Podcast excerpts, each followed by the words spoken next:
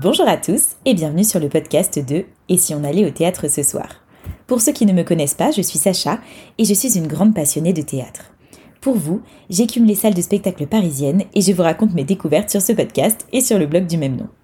Et j'espère que ça vous aidera à choisir des spectacles qui vous ressemblent.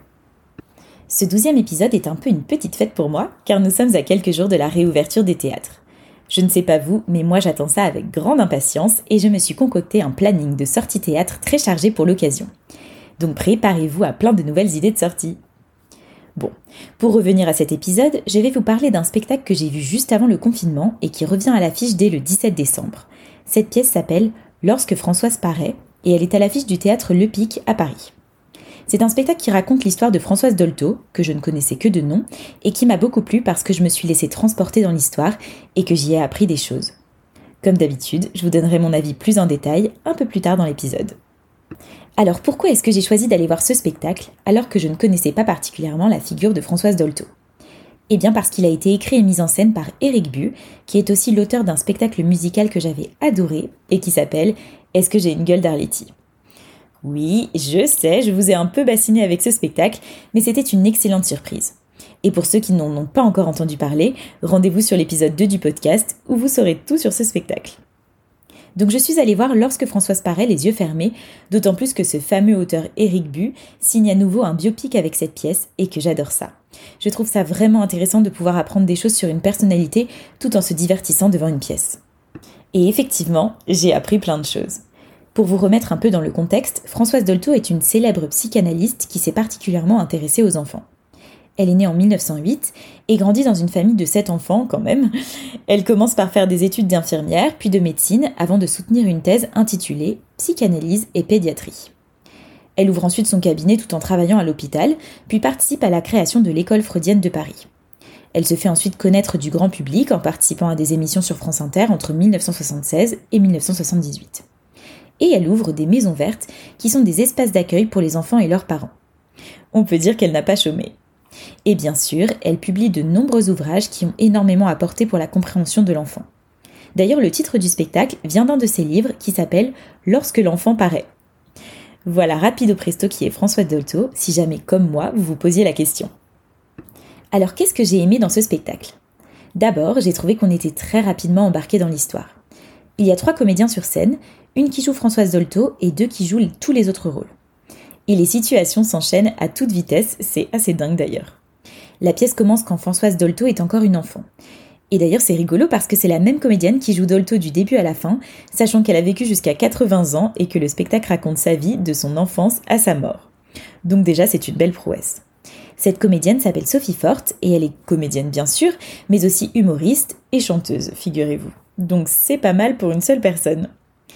Alors personnellement, je ne l'ai pas adorée quand elle joue Françoise Dolto enfant, mais vraiment je l'ai trouvée géniale à partir du moment où elle est adulte et encore plus lorsqu'elle vieillit.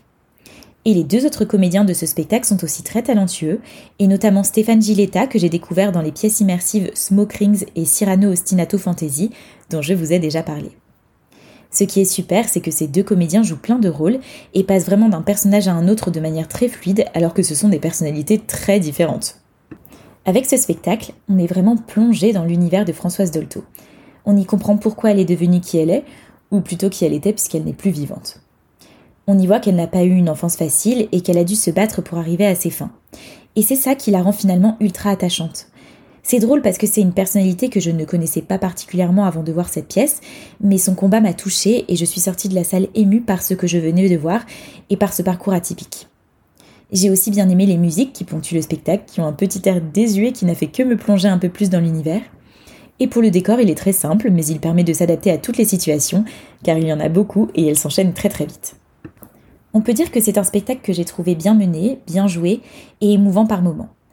Et je suis sûre que vous y apprendrez des choses et qu'en sortant, vous aurez envie de vous renseigner encore un peu plus sur Françoise Dolto, parce que vous aurez un petit peu l'impression de la connaître après avoir passé 1h30 dans ce théâtre. En tout cas, moi, c'était mon cas, et j'ai hâte d'avoir votre avis à vous sur ce spectacle.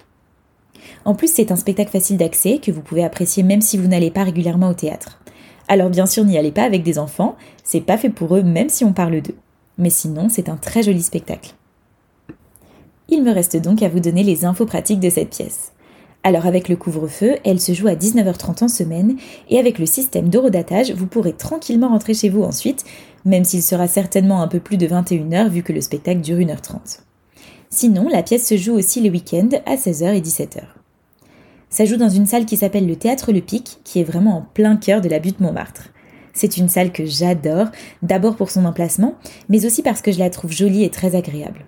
Donc si vous ne la connaissez pas, c'est aussi l'occasion d'aller la découvrir lorsque Françoise Paré est programmée jusqu'au 11 avril 2021 et vous pouvez acheter vos billets sur toutes les plateformes habituelles. Et voilà, c'est déjà la fin de ce douzième épisode du podcast Et si on allait au théâtre ce soir Et j'ai déjà hâte de vous retrouver pour le prochain. En attendant, si cet épisode vous a plu, n'hésitez pas à aller voir le spectacle, évidemment, et aussi à mettre une note sur ce podcast et à le partager autour de vous. Ça m'aiderait beaucoup, beaucoup. N'hésitez pas non plus à nous suivre sur les réseaux sociaux et à vous inscrire à notre newsletter. La critique écrite de ce spectacle est en ligne sur le site et si on allait au théâtre ce soir.com, vous aurez le lien dans les notes de l'épisode.